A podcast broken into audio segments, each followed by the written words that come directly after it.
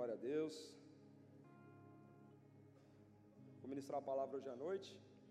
Nosso pastor está tá em viagem, né? Eu sei que alguns aqui acompanham a rede social, ele está fazendo uma, uma viagem bem longa, está caminho de volta agora. E, e a obra continua e vamos para a palavra de Deus essa noite. Queria ler um versículo, João 3,30, fala assim: Convém que ele cresça e que eu diminua. João 3,30 fala: convém que ele cresça e que eu diminua. Feche seus olhos, Pai, no nome de Jesus Cristo. Pai, nós nos diminuímos, Senhor.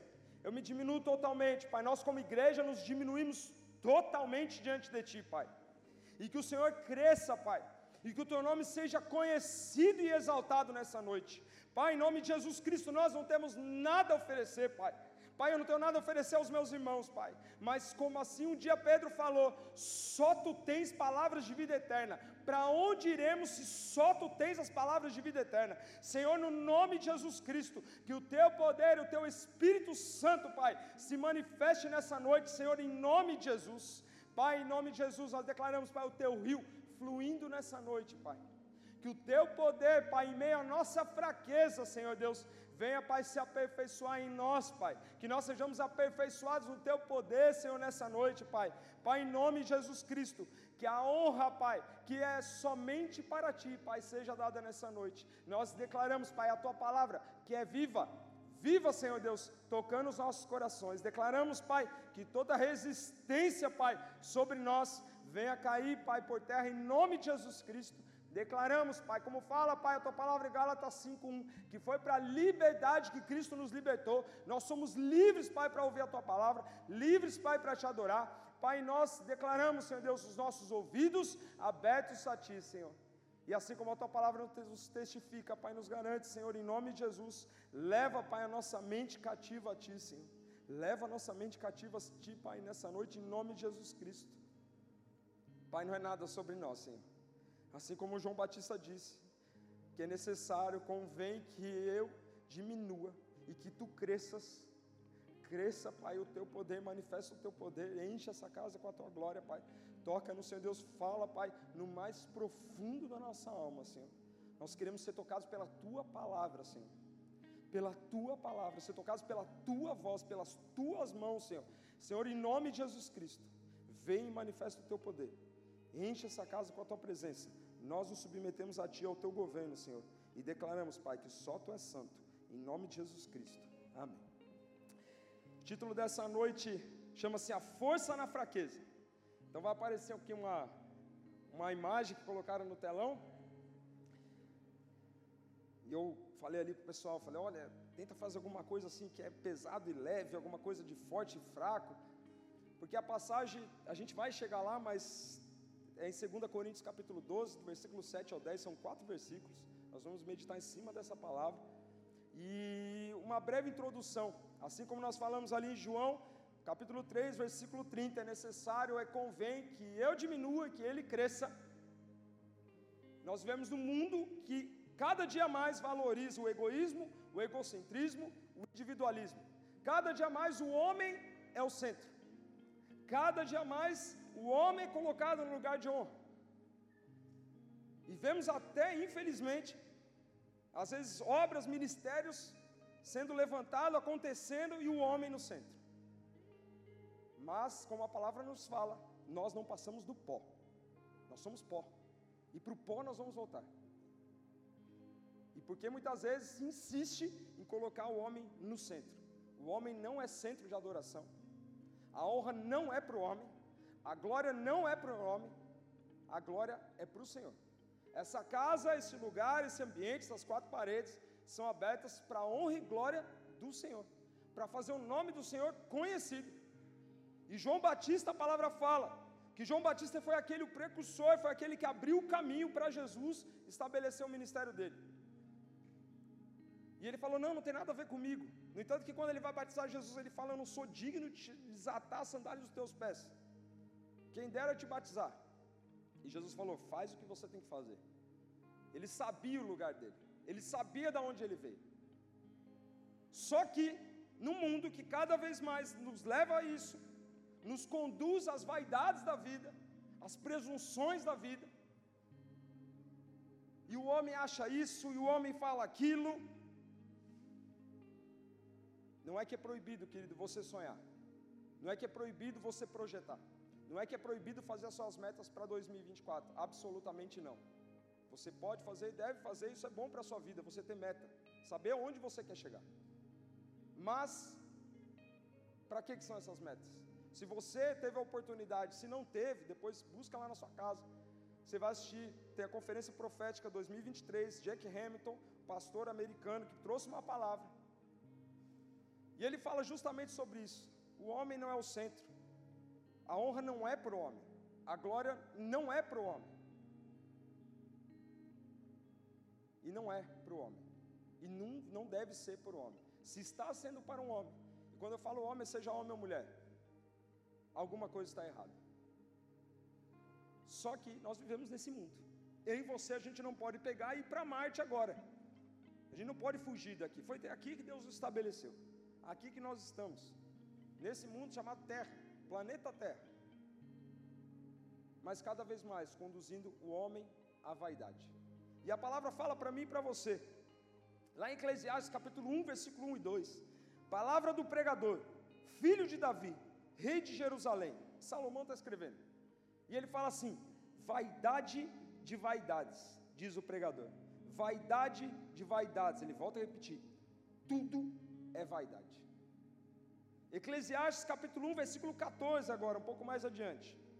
Atentei para todas as obras que se fazem debaixo do sol, todas, e eis que tudo era vaidade e correr atrás do vento. No mundo onde você é o cara, você é a mulher, você é o sabichão, aonde a, honra e a glória deveria para o Senhor não vai. Salomão ele exemplifica: tudo é vaidade. Tudo é vaidade. Em algumas versões você vai encontrar inutilidade ou ilusão. E quando você estuda a palavra vaidade no original, no hebraico, ele diz o seguinte: coisas vãs, vazias, sopro, ou seja, algo passageiro. E por último, ídolos. Exatamente isso. A mesma palavra que usa-se para vaidade, inutilidade, ilusão, tem o um significado também de ídolos. Ou seja, idolatrar o homem. Porque é o homem que faz, porque é o homem que construiu, porque é o homem que tem a força. Vou dar um exemplo para vocês prático. Nós vamos fazer uma visita, fui conhecer lá Itaipu, não conheci Itaipu e Foz do Iguaçu. A obra é gigantesca, gigantesca. Fiquei assim de boca aberta, gigantesca. Homens que fizeram homens e mulheres que trabalharam ali. Fio a pavio, noite adentro. A obra chegou em algum momento de atingir mais de 70 mil homens trabalhando. Muitas pessoas. Talvez alguém ganhou um título. Esse foi o cara, o engenheiro. Ele é um bonzão. Mas quem deu a sabedoria para um homem ou um grupo de homens e mulheres para construir aquela estrutura. Ou seja, a honra é para quem? A glória é para quem? No final, no último culto que nós tivemos em 2023, nosso pastor trouxe uma palavra que é necessário a gente olhar para o alto, ser guiado das, pelas coisas do alto, não por as coisas dessa terra, que são passageiras. Ou seja, se eu olho para o alto, a honra e glória é para o Senhor. Mas nós temos hoje uma luta interna e uma luta nesse mundo que é contra a vaidade. Que se a gente não cuidar, vai querer voltar para exaltar o nome de um homem, mas não, somente Deus merece todo louvor. E Salomão, como nós lemos aqui em Eclesiastes 1, ele falou: tudo é vaidade. E João, lá no capítulo 3 de Apocalipse, versículo 17, ele diz assim: Como dizes, Rico sou, e estou enriquecido, e de nada tenho falta, e não sabes que és um desgraçado, um miserável e pobre, cego e nu. Aqui ele está falando de uma igreja. Eu quero que vocês entendam, e o Senhor está nos direcionando nessa noite. O Senhor estava falando comigo nessa palavra, está estudando 2 Coríntios há um tempo. E ele falou assim: Elton, eu sou o centro. A gente vive num mundo onde o homem toda vez é insistido colocar no centro, mas o Senhor é o centro. E a mensagem dessa noite é para trazer eu e você para onde a gente realmente, da onde a gente realmente veio, aonde realmente é o nosso devido lugar. Que nós dependemos do Senhor. Que eu e você, nós não passamos de pó da terra. Mas é claro, a gente não pode negar. Que assim também, eu e você, nós fomos feitos à imagem e semelhança do Senhor. Você vai lá no Gênesis, no início da Bíblia, você vai encontrar exatamente isso. Fala que eu e você, nós somos feitos à imagem e semelhança do Senhor. Gênesis capítulo 1, versículo 26, você estuda. Mas tem três lembretes. Nós fomos feitos à imagem e semelhança do Senhor. Realmente fomos. Só que hoje, eu e você, nós temos pecado. Existe pecado dentro de nós. A palavra fala que bom só existe um. Bom é o Senhor. Somente Deus Pai é bom. Um outro lembrete. Se você parar e pensar, quantos dias foram da criação? Seis dias. No sétimo, a palavra fala que o Senhor descansou. Em que dia o homem foi criado? Primeiro dia? Segundo dia? Terceiro dia? Não. O homem foi criado no sexto dia. Por que, que em alguns lugares é pregado que o homem é o ponto fraco de Deus? Sim, é pregado isso. No texto que nós vamos ler essa noite, 2 Coríntios capítulo 12, do 7 ao 10, Paulo estava combatendo a falsos profetas. No mundo que ensina hoje, que o homem ele é ponto fraco de Deus, como se Deus tivesse ponto fraco. Que dia nós somos criados? Nós somos criados no sexto dia. Vieram os animais, selvagens domésticos, sol, lua, estrelas, mar, terra, céu, plantas, árvores. No sexto dia aparece o homem. Terceiro lembrete: da onde que veio o homem? Do pó da terra. E o que seria quando Deus ele pega o pó, ele mistura com água? E aí você pode lembrar, poxa, faz sentido. Quando a fisiologia, a biologia explica, a ciência explica que 70% do nosso corpo é revestido, é composto de água. Porque foi pó e água. Foi uma argila quando você estuda a palavra no original. E dali Deus fez o homem. O que seria do pó e da água sem o sopro de Deus? Seria pó e água. O que seria do pó? Continuaria sendo pó. Só que a palavra fala, e se você estuda depois lá em Gênesis capítulo 2, versículo 7. Deus soprou na narina do homem o espírito dele. Se não fosse esse espírito, se não fosse esse fôlego de vida, eu e você continuaríamos sendo pó. Somente um pó. Sem o espírito, sem vida. Fala que Deus soprou vida. Estou trazendo essa introdução para entender aonde nós devemos estar, quem nós somos. Porque muitas vezes é o homem colocado no centro. E nós esquecemos que a honra e glória é para o Senhor. Que não tem nada a ver sobre nós. Esse culto foi aberto, Salmos 24. E a palavra fala justamente que quem permanecerá na presença do Senhor, o que é limpo de coração, o que não se entrega à falsidade, algumas Bíblias falam, algumas versões, você pode buscar isso, fala vaidade. O que não se entrega à vaidade. Aonde o homem é o centro. Aonde o homem corre atrás de coisas fúteis, fúteis, corre, corre, e Salomão fala, cara, é como correr atrás do vento. É como correr atrás do vento. Eu e você, nós somos criados no sexto dia. Eu e você, nós temos pecado. Eu e você, nós viemos do pó da terra. Ou seja, isso mostra o quanto eu e você, eu e você, nós dependemos do Senhor. Nós dependemos totalmente dele, meu irmão. Totalmente dele. Totalmente dele. Eu estava vendo uma entrevista, na verdade era uma conversa. Pastor Luciano Subirá, eu e minha esposa, a gente estava conversando sobre isso, e pastor Silas Malafaia. E eles discutindo entre eles, falando uma passagem de Neemias, talvez você já viu esse vídeo. E ele fala assim: tem horas que até o óbvio a gente precisa perguntar para o Senhor. Tem horas que até é necessário você perguntar o óbvio para o Senhor. E ele cita uma passagem de Josué, fala Josué quando ele atacou um povo, e depois ele já tinha recebido uma palavra do Senhor. E ele vai lá e volta a perguntar para o Senhor: Senhor, e aí? A gente volta a atacar? A gente volta a fazer? O Senhor, sim, volta, só que agora vocês vão fazer desse jeito e desse jeito. Ou seja, já tinha recebido uma palavra do Senhor. Para que, que eu vou lá buscar e, e pedir uma direção do Senhor novamente? Se Ele já me deu uma direção, só que não, agora você vai agir de uma outra forma. Mostrando a dependência que nós precisamos ter em Deus. Nós devemos olhar para o alto, ser guiado pelo alto. Você que ouviu a palavra, acompanhou a palavra no final do ano, porque enquanto nós estivermos com os nossos olhos nessa terra, nós seremos guiados pelas vaidades. A nossa força estará nas vaidades dessa vida. E como está lá no original, a vaidade, ela está vinculada até ídolos.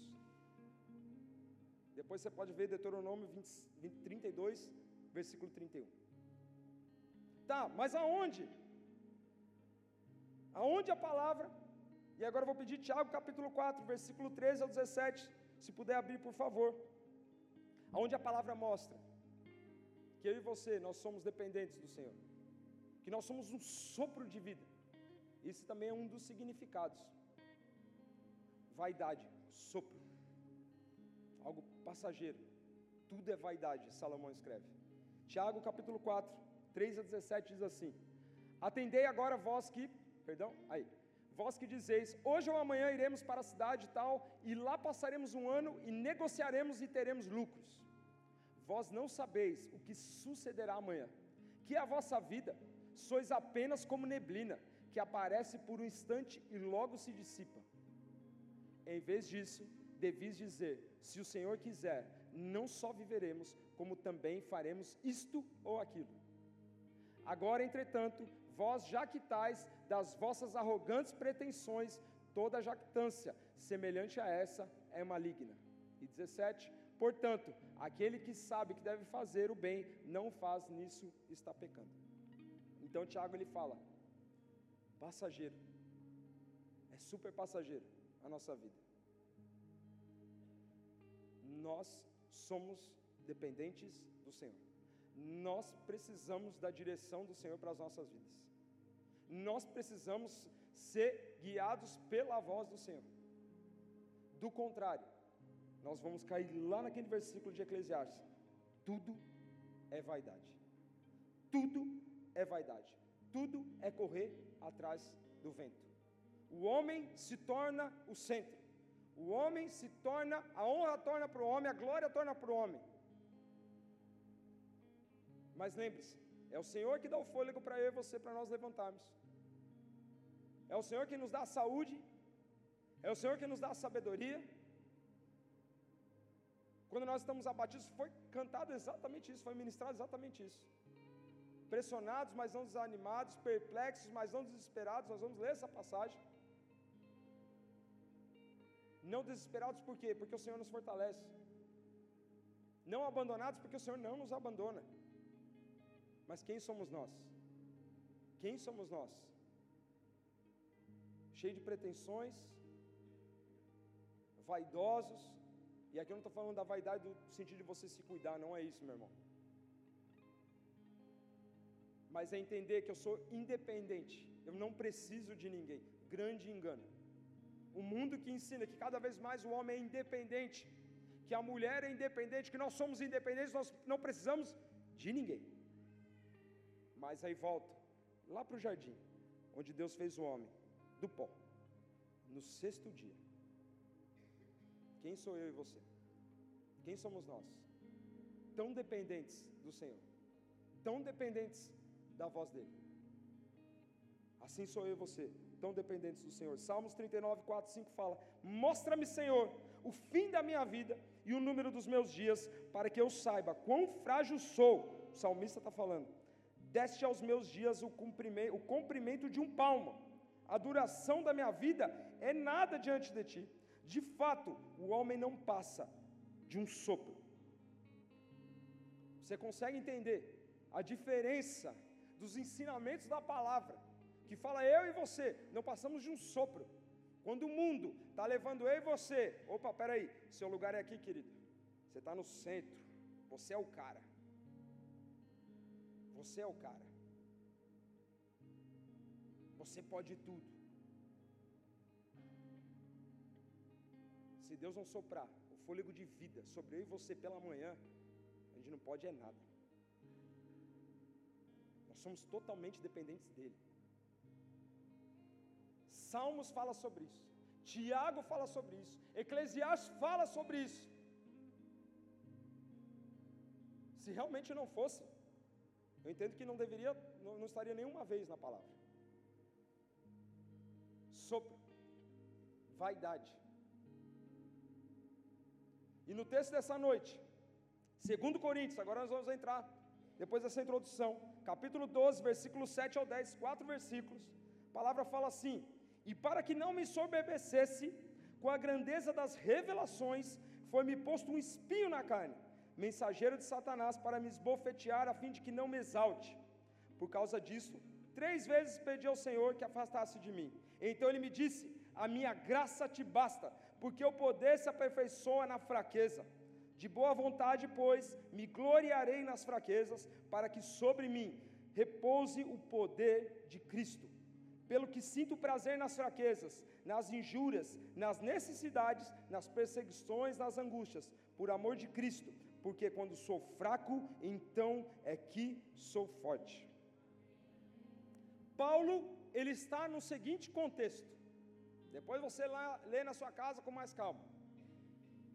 Início do capítulo 12. A palavra fala que Paulo, ele não queria fazer isso. No versículo 11 fala exatamente isso. Ele diz assim: Tenho me tornado insensato. Paulo é um homem que não buscou glória para ele.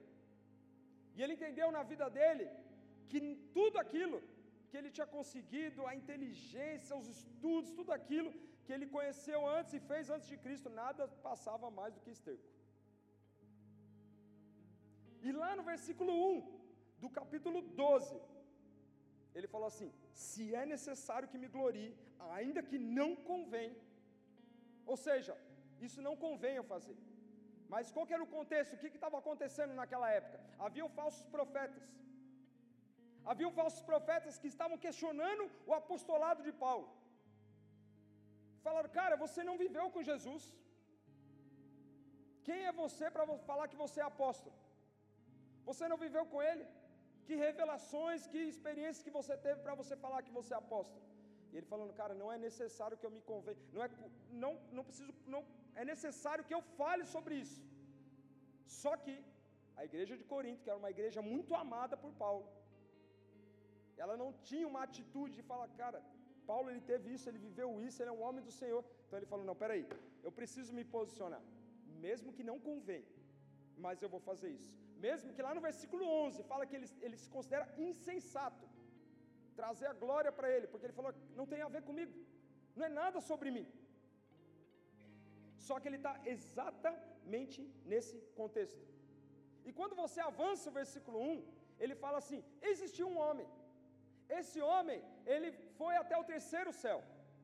Ele está falando dele mesmo. Ele não está falando de outra pessoa. Paulo está falando dele. Só que ele não quer trazer a glória para ele. Então ele fala: existiu um homem. Que há 14 anos atrás, teve uma experiência dele ter ido até o terceiro céu. O primeiro céu é o céu que eu e você nós vemos. O segundo céu é onde estão tá lá as estrelas, o espaço sideral. E o terceiro céu é onde a, a morada do Senhor. E ele fala que ele foi levado até o terceiro céu. E ele teve uma grande experiência com Deus. Que ele fala: é impossível dizer as palavras que eu ouvi. Só que ele fala na terceira pessoa. Ele não quer trazer a glória para ele. E aí ele continua lá no verso 3, ele fala assim: Eu não sei como essa experiência foi, como que esse homem teve, se foi fora do corpo, se foi dentro do corpo, não importa. Ele teve essa experiência. E um pouquinho antes, no verso 7, ele fala: De tal coisa me gloriarei, não porém de mim mesmo, salvo nas minhas fraquezas. E ele fala: Se eu me gloriar, eu sou um nécio, eu sou um tolo.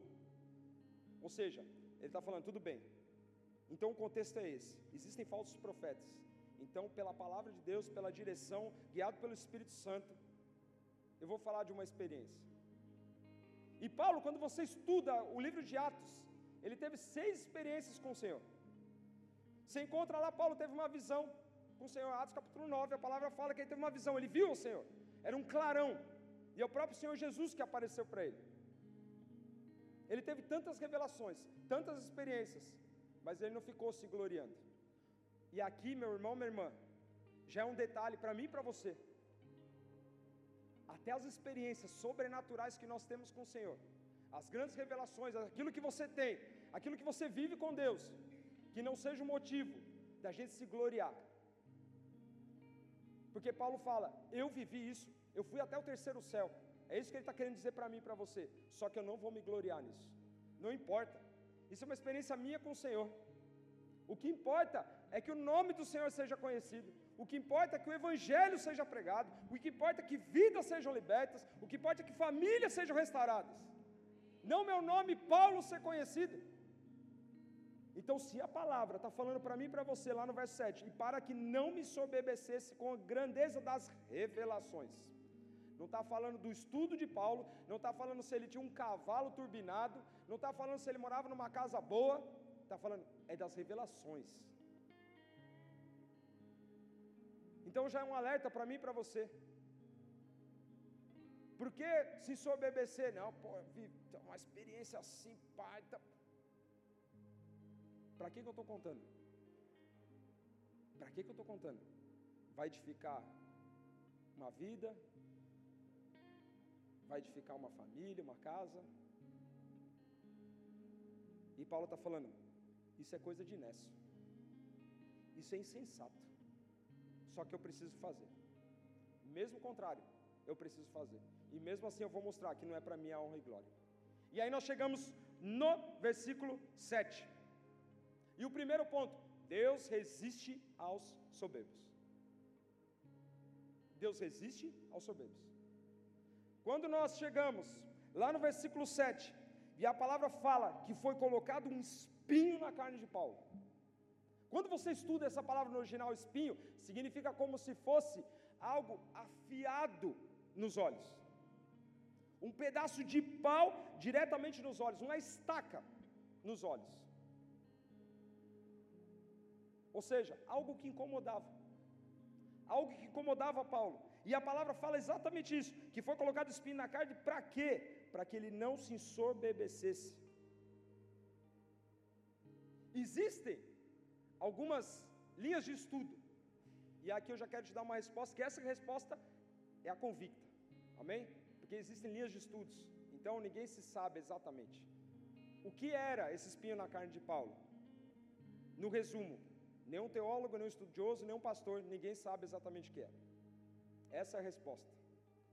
Mas, tem duas que eles acreditam que pode ser, eu vou compartilhar rapidamente com vocês. Primeira, alguns acreditam que Paulo tinha um problema, problema nos olhos. Quando você vai lá em Gálatas, capítulo 6, versículo 11, a palavra fala assim: escrevi em letras grandes. Alguns entendem, quando ele escreve isso, é mostrando: olha, eu estou escrevendo em letras grandes por causa da visão. Quando você vai estudar lá em Romanos, a palavra fala que Paulo, ele usou ou trabalhou junto com um homem chamado Tércio, para poder escrever as cartas de Romanos. Então alguns homens se baseiam, e aí também, quando fala espinho na carne, quando fala que significa como se tivesse algo no olho, então entende-se que ele tinha um problema de visão. Que esse era o espinho na carne dele. Que o próprio Deus permitiu que fosse colocado sobre a vida de Paulo porque é exatamente isso que a palavra fala. E para que não me soberbecesse com a grande revelações, foi-me posto um espinho na carne. Foi colocado, Deus permitiu que fosse colocado sobre Paulo. E tem um outro, uma linha de estudo, que fala que aquilo, esse espinho na carne, era um líder religioso dentro da igreja de Corinto, que estava à frente dos falsos profetas, porque a palavra mensageiro, no original, ela é citada 175 vezes no Novo Testamento, e a maioria dessas vezes fala de anjos. E quando ela fala sobre anjos, fala sobre anjos demoníacos. E quando fala sobre o verbo esbofetear, ou apanhar ou bater, está atrelado também a questões físicas, a você apanhar fisicamente, a você sofrer danos físicos através de palavras. E tem um outro detalhe. A palavra fala que Paulo ele pediu três vezes ao Senhor. E quando ele está falando aqui ao Senhor, é ao Senhor Jesus. E os demônios, eles só saem no nome de quem? No nome de Jesus.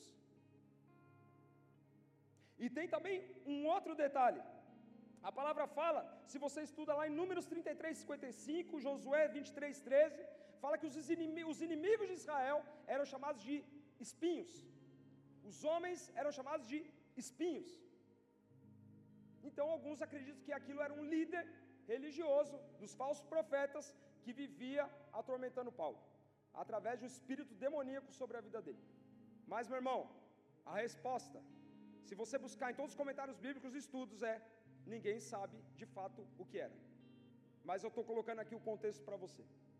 Mas afinal, qual era o propósito de Deus colocar aquilo sobre a vida de Paulo?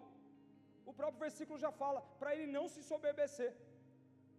Se isso aconteceu há 14 anos atrás, como teria sido o ministério de Paulo se ele tivesse se tornado vaidoso com aquilo? E ele fosse pregar nas igrejas que ele estava abrindo, nas frentes que ele estava abrindo, chegar, eu, homem aqui, vivi experiências poderosas, fui no terceiro céu, vi carruagem de fogo, e aconteceu isso. E cadê Jesus?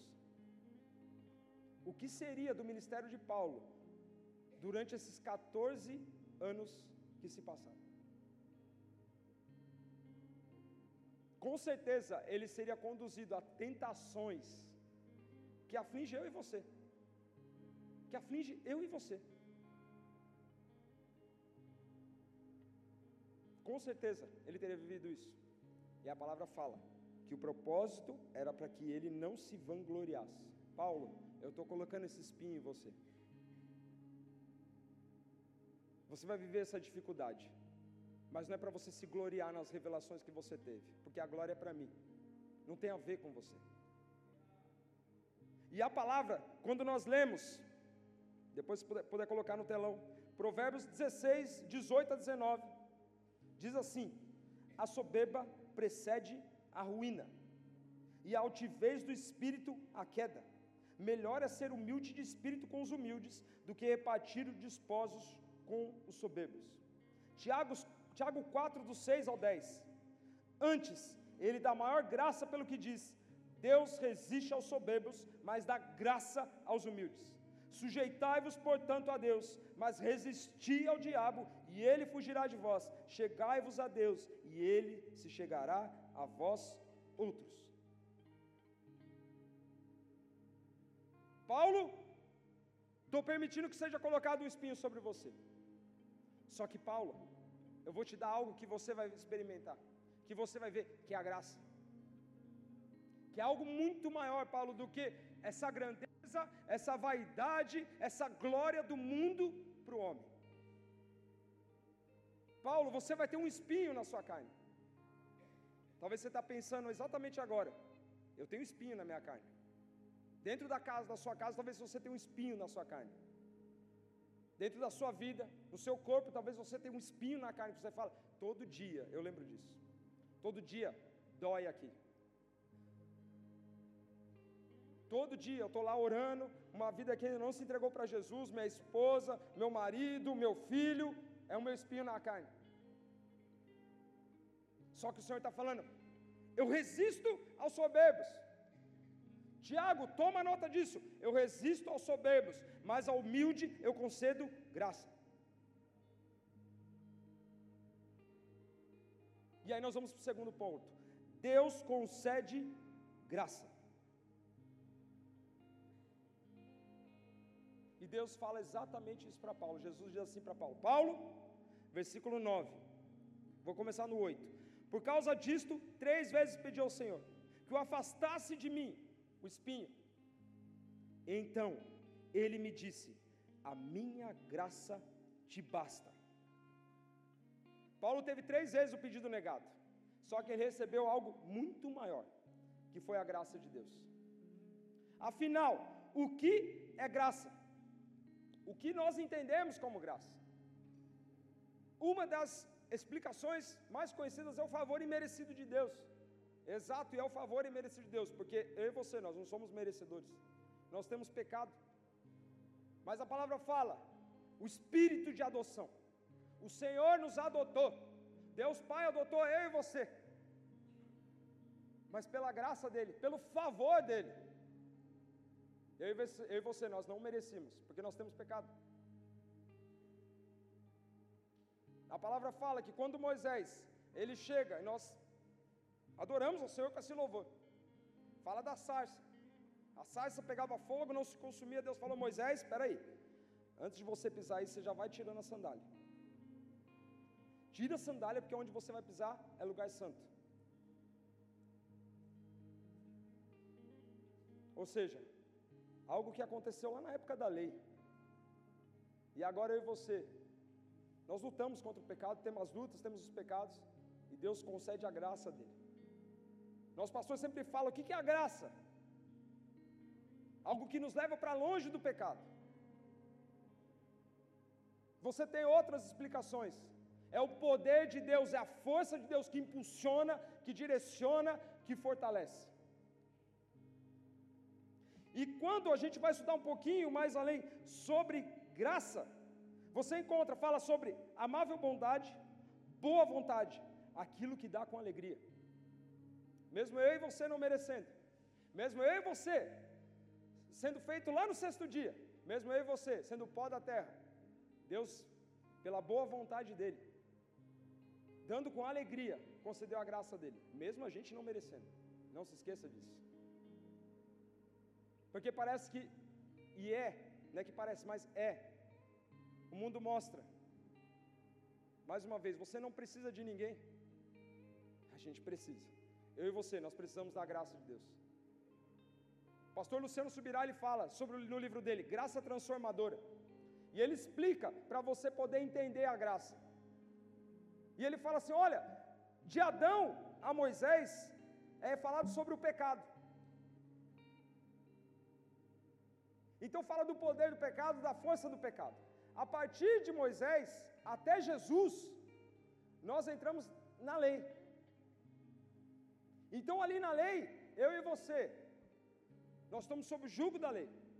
E a partir de Jesus, na primeira vinda de Jesus, até chegar à volta dele, nós estamos diante da graça.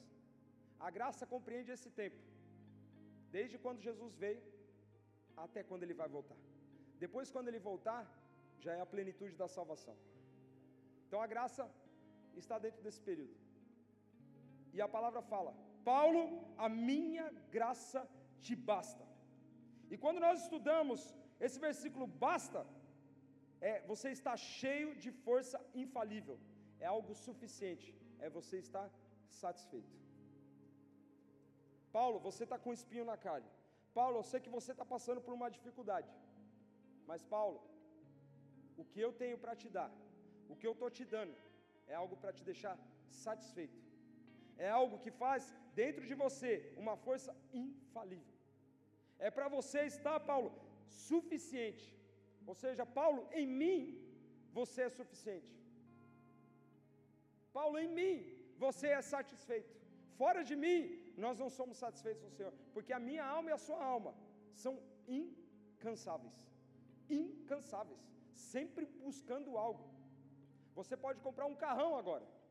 Você pode chegar aqui com uma Ferrari aqui. Talvez vai passar cinco anos, você vai ver já uma outra Ferrari. Fala, aquela ali tem um motor turbo-turbo.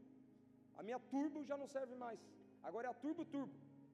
Porque a nossa alma ela é incansável. Ela é incansável. ela não satisfaz, ela sempre vai querer correr atrás. Por isso que Eclesiastes fala: corri, andei, olhei e vi que tudo era correr atrás do vento, não passava-se de vaidade. E Jesus está falando: Paulo, eu tenho algo para você que vai te fazer satisfeito, que é a minha graça, que é algo que transforma a sua vida, que é algo que te impulsiona, que é algo que leva você para longe do pecado. Isso é a graça.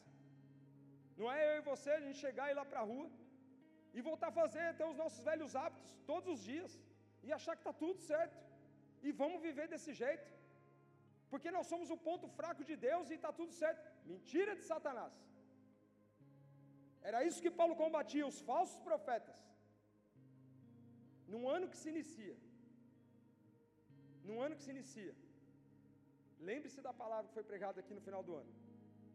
É olhos para cima. Olhos para baixo vai fazer com que tenham ouvidos e olhos para falsos profetas. Palavras que vão falar que eu e você, nós somos o centro. Que a gente não precisa da graça do Senhor, e quando a gente precisa, é porque a gente pode fazer o que a gente quiser.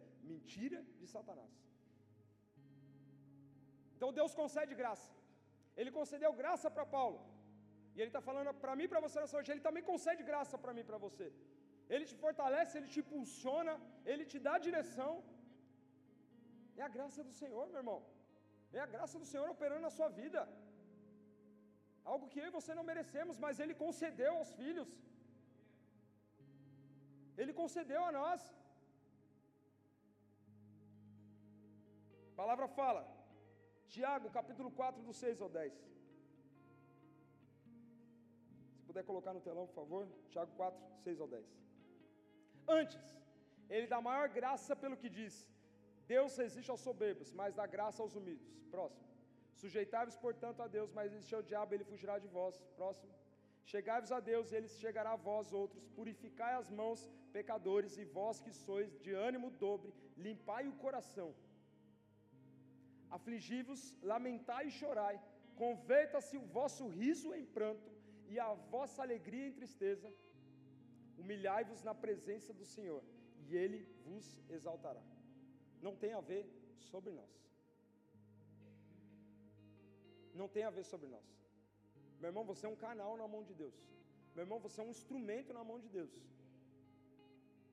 Essa palavra não é para fazer com que eu e você a gente saia daqui e fala: "Meu Deus, misericórdia". Que estou me sentindo cocô do cavalo do bandido. Não, queridos. É para fazer com que a gente entenda que o um mundo lá fora quer falar que eu e você nós somos o centro de tudo. Isso é uma mentira, é um engano. Porque a palavra de Deus está falando, peraí, Paulo, olha aqui. Você não é o centro de tudo. Eu sou o centro. Você depende da minha graça. E a minha graça, ela te basta. Ela é suficiente. Ela vai te fazer satisfeito. O mundo, meu irmão, não vai te fazer satisfeito. O mundo não é suficiente para você. Se você lembra da passagem Lucas capítulo 15, a palavra fala sobre o filho pródigo. O que, que o mundo ofereceu de melhor para o filho pródigo? Alfarrobas. Vai comer alfarrobas. É isso que o mundo pode oferecer para mim e para você. Alfarrobas. Você quer ser o centro do mundo? Seja, mas tem um preço para isso. E o preço é você se ajoelhar e comer alfarrobas. Vai comer lavagem de porco. Isso é o que o mundo oferece. Isso é o que o mundo oferece. Isso é o que os falsos profetas dizem. Homem, vamos adorar a Deus e é só com louvor ao homem. Cadê Jesus na letra?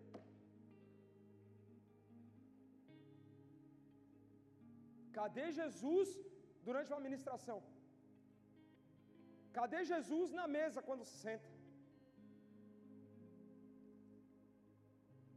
Olhar para o alto, seguir a direção, ser direcionado pelo Senhor. Saber, meu irmão, tá difícil? Tem espinho na carne, eu tenho espinho na carne, você tem espinho na carne. Todos nós temos espinho na carne. Temos as nossas dificuldades, as aflições, a luta. Temos. Só que o Senhor fala: olha aqui, presta atenção, a minha graça te basta. Por quê? Por quê, Paulo? Por que, que a minha graça te basta, Paulo? Porque meu poder se aperfeiçoa na sua fraqueza. E ele não está falando da fraqueza, sou fraco espiritualmente. Não, Porque seria um grande engano para eu e você, para a gente andar desviado, falar: Senhor, estou fraco. Senhor, estou fraco. Senhor, estou fraco. Espiritualmente estou fraco. Estou buscando uns negócios diferentes, uns fogo estranho. Senhor, eu estou fraco na fé. Então eu estou fraco, o Senhor vai fazer forte em mim. Mentira, cara. Está falando da fraqueza nas lutas, nas aflições, nas dores que você tem na família, no seu trabalho, nos planos, na sua casa, no relacionamento, enfim, naquilo que nós vivemos. Mas o Senhor fala: o meu poder se aperfeiçoa na sua fraqueza. 1 Coríntios capítulo 15, versículo 10 fala assim: Mas pela graça de Deus sou o que sou, e a sua graça que me foi concedida não se tornou vã. Antes, trabalhei muito mais do que todos eles, todavia, não eu, mas a graça de Deus comigo. Colossenses 1, 29. Para isso é que eu também me afadigo, esforçando-me o mais possível, segundo a sua eficácia, que também serve para graça, que opera eficientemente em mim. Efésios 2, 8, 9. Porque pela graça sois salvos, mediante a fé. Isto não vem de vós, é dom de Deus, não de obras, para que ninguém se glorie. A salvação vem pela graça, meu irmão. A salvação vem pela graça. É por aquilo que Cristo fez na cruz. É porque ao terceiro dia ele se ressuscitou. A salvação vem pela graça. Não é dom meu, não é dom seu. Isso não vem de nós, é dom de Deus. Para o homem não se gloriar. E aí nós chegamos no último ponto. O poder de Deus em meio às nossas debilidades, em meio à nossa falta de força. Quando você estuda a palavra poder, ela no grego ela fala dunamis. E um dos significados é habilidade. Não que habilidade seja o antônimo ou o contrário de você na sua debilidade, não, porque seria inabilidade. Mas Deus, na habilidade dele, ele age em nós. Na nossa falta de força, ele age com o poder dele, com o dunamis dele em nós. O poder do Senhor se manifesta na nossa fraqueza. Davi, quando foi levantado, quando foi ungido a pastor, a palavra fala, eu estava conversando isso com a minha esposa hoje. Ele estava no pasto. Ou seja, era impossível aos olhos humanos, porque o pai dele não tinha lembrado dele. O pai dele falou: Deixa ele lá. Tem todos outros filhos aí, tem os caras fortão, bonitão. Quem que é o pequenininho lá, ruivo? Deixa ele lá. Impossível para o homem. Só que aí você vê o poder de Deus vindo sobre Samuel. E falando: Samuel, não são esses, tem mais um. Meu irmão, o poder de Deus vai se manifestar sobre a sua vida quando a gente já não tem mais o que fazer, quando é algo impossível. Aquilo que está na minha mão e na sua, somos nós que fazemos. Davi foi lá e matou Golias, pum, jogou a pedra. O poder de Deus derrubou ele, mas quem é que teve que ir lá pegar a pedrinha e arremessar, e girar e arremessar? Davi. Isso estava no alcance dele. Agora o poder para derrubar aquele gigante com uma pedrinha é o poder de Deus, é o dunamis do Senhor. É no meio da minha fraqueza, é no meio da sua fraqueza, é no meio da aflição, é no meio da luta, é aí que o poder de Deus vai se manifestar. Mesmo com espinho na carne, o poder de Deus se manifesta na sua fraqueza. Para quê? Para a gente lembrar, ô oh, meu irmão, não é para honra e glória do teu nome, não. Não é para honra e glória do teu nome, é para honra e glória do nome do Senhor. Eu e você nós somos fracos, eu e você nós somos pó, eu e você nós somos feitos no sexto dia, eu e você nós temos pecado. Nós precisamos do poder de Deus, nós precisamos da graça do Senhor. E quando a gente chega nesse último ponto, e aí fala, lá na parte B do versículo 9, porque o poder se aperfeiçoa na fraqueza, na fraqueza. De boa vontade, pois, me gloriarei nas fraquezas, para que sobre mim repouse o poder de Cristo. Paulo, meu irmão, não tinha alegria em ter dor. Entenda isso. Não é isso que está falando o texto. Estou tomando chicotada aqui, nossa, está gostoso. Bate mais que. Não, ele não era sadomasoquista. Não era. Não entenda isso, porque a palavra não está falando isso.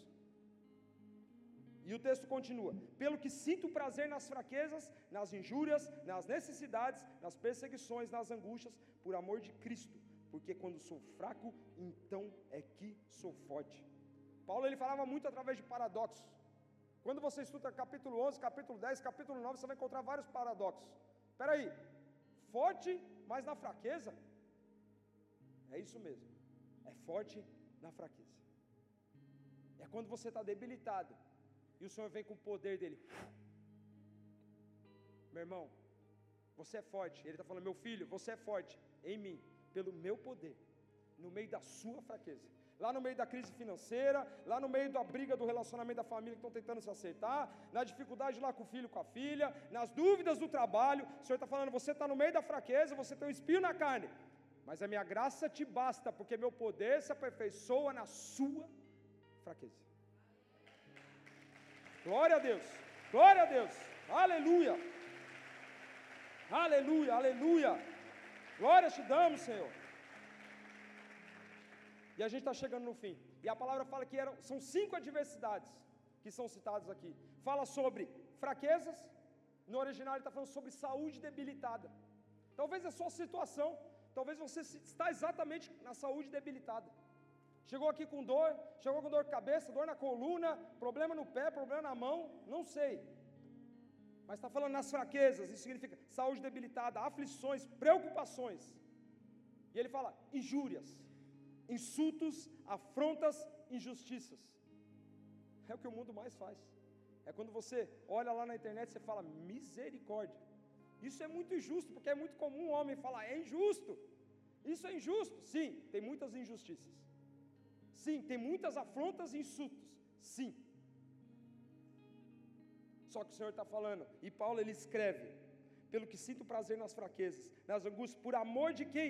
Por amor de Cristo. Ele está suportando tudo aquilo pelo amor de Cristo, porque quando ele é fraco é que ele é forte. E a palavra fala: necessidades, no original diz calamidade, situação difícil, falta. Falta. Está faltando algo, meu irmão? Está faltando algo, minha irmã? A graça do Senhor te basta. O poder dele se aperfeiçoa no meio da tua fraqueza, no meio da necessidade, no meio da falta. E ele fala o quarto: perseguições opressão, sofrimento mental e físico, punição. Quantos ataques talvez na mente? Quantas palavras talvez foram lançadas? Talvez você até apanhou. Até tomou uns chacoalhões fisicamente. Mulheres que talvez tenham apanhado do marido. O Senhor está falando aqui: olha, no meio da sua fraqueza eu vou fazer você forte. A minha graça vai bastar para você, é suficiente, vai te encher. O meu dunamis vai te encher. E o último, angústias. E aqui ele fala sobre lugar estreito, sobre extrema aflição. Meu irmão, minha irmã, você pega 1 de janeiro, Japão, 7,6, terremoto. Aí depois você vê o que acontece lá nos Estados Unidos, a Califórnia balança. E acontece não sei o que. Lembra quando Jesus falou: os últimos tempos seriam como dores de parto. Eu falei isso aí na última mensagem, na última pregação como dores de parto. E a dores de parto ela é progressiva. Ou seja, cada tempo que passa, ela aumenta, o espaço diminui e a dor é maior. Então você já abre o noticiário, pum! 1 de janeiro, Japão abalou já uma ameaça de tsunami lá. Graças a Deus não foi forte como aquela outra vez. Meu irmão, minha irmã, a notícia é que cada vez mais isso vai ser frequente. Cada vez mais nós vamos estar aqui ó, no caminho estreito. A palavra fala que nós vamos passar por uma porta. Essa porta chama Jesus. E nós vamos andar pelo caminho. E esse caminho é estreito. Não é um caminho largo, não é uma porta larga, não é uma porta espaçosa. Essa é a verdade. É no caminho estreito. Só que está falando, a minha graça te basta. Você é satisfeito, você é cheio em mim. O meu poder, o meu dunamis se aperfeiçoa na sua fraqueza. Você não está sozinho. Você não está sozinho. O mundo que quer levar eu e você para o individualismo, para o egoísmo, o homem centro, Jesus está falando: não, não, não, peraí, peraí, peraí. Vamos corrigir essa rota. Vamos corrigir essa rota. Nós somos feitos para viver em comunhão, viver em família. E a família tem suas brigas e tem suas confusões. Ou dentro da sua casa não tem briga e confusão. Se não for, se não existir briga e confusão, eu quero conhecer a sua casa, eu quero que você me apresente. Porque eu, pelo menos, já briguei com meu irmão, eu tenho dois filhos que eles também se pegam quando precisam lá entre eles. Eu e minha esposa, mesmo a gente casado, ah, conhecendo há 20 anos praticamente, também, tem horas que nós discutimos, um pensa de um jeito, outro pensa do outro. E nós fazemos parte de uma família, de uma unidade. Ah, meu irmão falou isso, o outro falou atravessado, meu olhou e. Bem-vindo à família. Bem-vindo à família. Romanos 8, oh, perdão, 2 Coríntios capítulo 4, 7 10, foi ministrado isso daqui. Quando foi ministrado esse louvor, foi durante o dízimo e a oferta, eu falei, Senhor, amém, glória a Deus. 2 Coríntios capítulo 4, 7 10, se o louvor já puder subir. Temos, porém, esse tesouro em vasos de barro, para que a excelência do poder seja de Deus e não de nós. Está falando de vaso de barro. Meu irmão, se eu pegar um vaso de barro e soltar daqui, ele quebra ou não quebra? Quebra. Se eu jogar ele para o alto aqui, ó, vai quebrar. Mostrando quanto eu e você, nós somos totalmente vulneráveis. Só que o Senhor está falando assim: você é vulnerável, você é um vaso de barro. Só que você carrega um tesouro. Esse tesouro tem um nome, chama-se Espírito Santo. E aí ele continua, Paulo fala assim: Olha, em tudo somos atribulados, porém não angustiados. E ele continua: perplexos, porém não desanimados, perseguidos, porém não desamparados, abatidos, porém não destruídos, levando sempre no corpo o morrer de Jesus, para que também a sua vida se manifeste em nosso corpo. Querido, você pode ser atribulado, e a gente vai passar por luta e aflição. Jesus já tinha falado isso, Paulo tinha conhecimento, quando Jesus falou: Olha, no mundo nós teremos, vocês terão aflições, mas tem de bom ânimo, eu venci o mundo. Ou seja, eu e você, nós vamos ser exprimidos, igual uma azeitona. Falei isso na mensagem anterior, mas eu volto a repetir. É exatamente isso quando Jesus fala: você vai ser espremido, você é uma azeitona, você vai ser espremido. E para ser extraído melhor, a gente precisa ser espremido. Para sair o melhor de uma azeitona, o que, que tem que fazer? Espreme a azeitona para sair o azeite. Não tem como ser de outro jeito. Jesus está falando: você vai ser afligido, você vai ter luta, você vai ter dificuldade, mas aguenta, aguenta, aguenta. Eu venci o mundo, eu vou conceder algo que você não imagina, que chama-se a minha graça. E o meu poder, que se aperfeiçoa no meio da sua fraqueza, da sua dor, da sua necessidade, da sua angústia, das injúrias, das injustiças, das afrontas, das calamidades, do caminho estreito, você não está sozinho. E para finalizar, Romanos, capítulo 8, do 31 ao 39. Que diremos, pois, à vista dessas coisas? Se Deus é por nós, quem será contra nós? Aquele que não poupou o seu próprio filho, antes, por todo nós o entregou. Porventura, não nos dará graciosamente com ele todas as coisas? Quem tentará acusação contra os eleitos de Deus? É Deus quem os justifica. Quem os condenará? É Cristo Jesus quem morreu, ou antes quem ressuscitou, o qual está à direita de Deus e também intercede por nós. Quem nos separará do amor de Cristo? Será tribulação, ou angústia, ou perseguição, ou fome, ou nudez, ou perigo, ou espada? Como está escrito: Por amor de ti, somos entregues à morte o dia todo, fomos considerados como ovelhas para o matadouro. Em todas estas coisas, em todas estas coisas, não é metade, não é parcial, em todas estas coisas, porém, somos mais que vencedores por meio daquele que nos amou, porque estou bem certo que de que nem a morte, nem a vida, nem os anjos, nem os principados, nem as coisas do presente, nem do porvir, nem os poderes, nem a altura, nem a profundidade, nem as coisas do presente, perdão, nem qualquer outra criatura poderá nos separar do amor de Deus que está em Cristo Jesus, o nosso Senhor. Nada, nada, nada, nada, nada. Nada, nada, nada, nada. Nada. Nada, nada. Querido, a graça do Senhor te basta. A graça do Senhor te basta. É aquilo que te faz satisfeito, é aquilo que te faz cheio. Lembre, nós somos pecadores. Eu e você nós somos feitos no sexto dia. Nós viemos do pó. E a palavra fala que é para lá que nós vamos voltar. Quando você parar, você vai ter aí praticamente 300 e poucos dias desse ano.